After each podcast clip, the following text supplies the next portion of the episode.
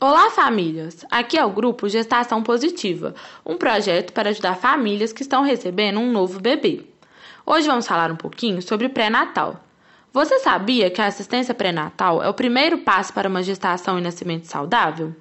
É um programa que tem como objetivo a promoção do bem-estar físico e emocional ao longo da gestação, parto e nascimento. Ou seja, o médico ou enfermeiro vai perguntar como você está se sentindo, como você passou o mês, se tem alguma dúvida ou queixa, vai solicitar exames, conferir as vacinas e fazer o exame clínico. Além disso, vai trazer informações e orientações sobre a evolução da gestação e o trabalho de parto. Quando eu preciso começar meu pré-natal?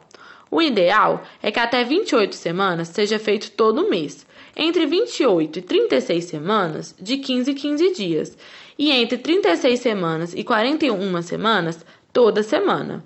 E qual a importância desse acompanhamento regular?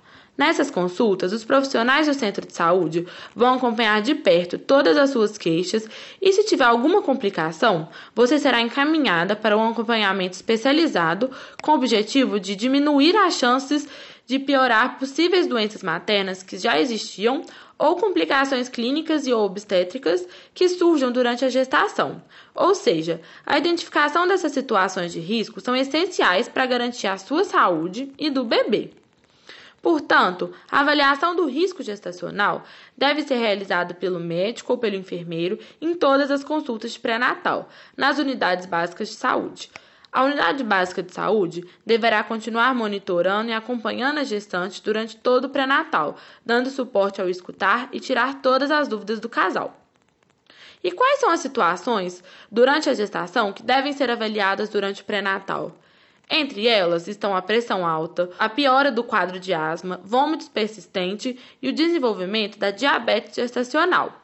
E é importante lembrar que em todas as consultas de pré-natal será avaliada a sua pressão, mas caso sinta dores de cabeça, apagamento da visão, dor abdominal, dificuldade de respirar, é importante que você procure o serviço de saúde.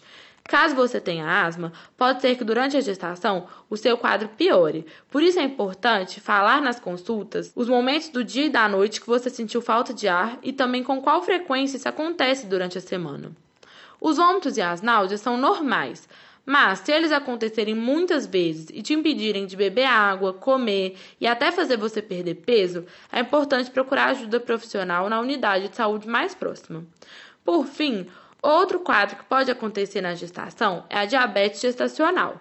Nas duas consultas pré-natais vão ser feitos testes, mas caso sinta que está fazendo mais xixi que o normal, reparou formigas no xixi que ficou sujo ali no vaso, está sentindo mais sede, mais fome, perdendo peso e até sentindo fraqueza e cansaço, você deve procurar ajuda e relatar essa experiência na sua consulta de pré-natal. Durante a gestação, existe alguma infecção que costuma acontecer? Durante a gestação, é comum que ocorra algumas infecções de pele, respiratórias e urinárias. Então é importante que você fale se tiver dor ao fazer xixi, aparecimento de manchas na pele e também episódios de falta de ar durante o dia para o seu médico ou enfermeiro que realizar o seu pré-natal, para que essas infecções possam ser tratadas. E existem infecções mais graves? Existem algumas infecções que são mais graves, que são as de sífilis, HIV, hepatite B e toxoplasmose, uma vez que essas doenças também podem afetar o desenvolvimento do seu filho. Por isso, todas elas são testadas e rastreadas durante o seu pré-natal. Por isso que a gente pede tanto exame. A maioria dessas doenças possui transmissão sexual, por isso é importante manter uma relação sexual segura durante a gestação, usando camisinha em todas as relações. E o que fazer nesse caso? Caso aconteça de você ser diagnosticada por alguma dessas doenças, iremos tratá-las para proporcionar segurança a você e seu filho. Por isso é de extrema importância que você fale no pré-natal se tiver lesões genitais, mesmo se elas não doerem, bem como lesões e manchas na pele. E no caso da dengue e das outras doenças transmitidas pelo mosquito da dengue, elas são perigosas na gestação? Ainda sobre as doenças que podem ter maior importância na gestação, temos a dengue, zika e chikungunya. As mesmas são transmitidas no Brasil pelo mesmo mosquito e se manifestam no corpo de uma forma muito parecida, como febre alta, dor no corpo, dor no fundo dos olhos, vermelhidão e coceira na pele. Todas as três doenças podem ser graves, por isso é importante falar no pré-natal o aparecimento de qualquer um desses sintomas e não precisa esperar a data do pré-natal para isso. Se aparecer os sintomas, procure ajuda profissional o quanto antes. Existe algo que a gestante pode fazer para prevenir o contágio dessas doenças? Além disso, então, é muito importante você se proteger contra o mosquito. Para isso, você pode usar repelente todos os dias, não deixar acumular água em latas, tampas de refrigerante, pneus velhos, vasos de plantas, jarros de flores, garrafas, caixa d'água, sacos plásticos e lixeiras, entre outros recipientes. Você também pode colocar tela nas portas e janelas. E como incluir o parceiro ou parceira nas consultas do pré-natal? Assim como todas as informações da consulta do pré-natal são importantes para que você aprenda mais sobre como gestar seu filho da melhor maneira, é de extrema importância que seu parceiro ou parceira também tenha essa mesma oportunidade e te acompanhe sempre que possível. Além disso, também incentivamos que o seu parceiro ou parceira tenha uma consulta individualizada, para que ele possa entender quais as dúvidas ele tem e explicar para ele quais as suas necessidades exigem intervenção e realização de testes, assim como a gente faz com você durante durante as suas consultas. É muito importante que o casal entenda de forma conjunta o universo da gestação. Por isso, também convide ele para participar das atividades educativas. Assista esse curso com ele também. Chame ele para assistir às aulas e peça para que ele marque uma consulta de pré-natal para que ele tire as dúvidas dele. O que são as ações do quinto dia? Você e o seu bebê irão retornar para a unidade de saúde na primeira semana depois do parto, com o objetivo de fazer o teste do pezinho, além de receber outras orientações e tirar dúvidas.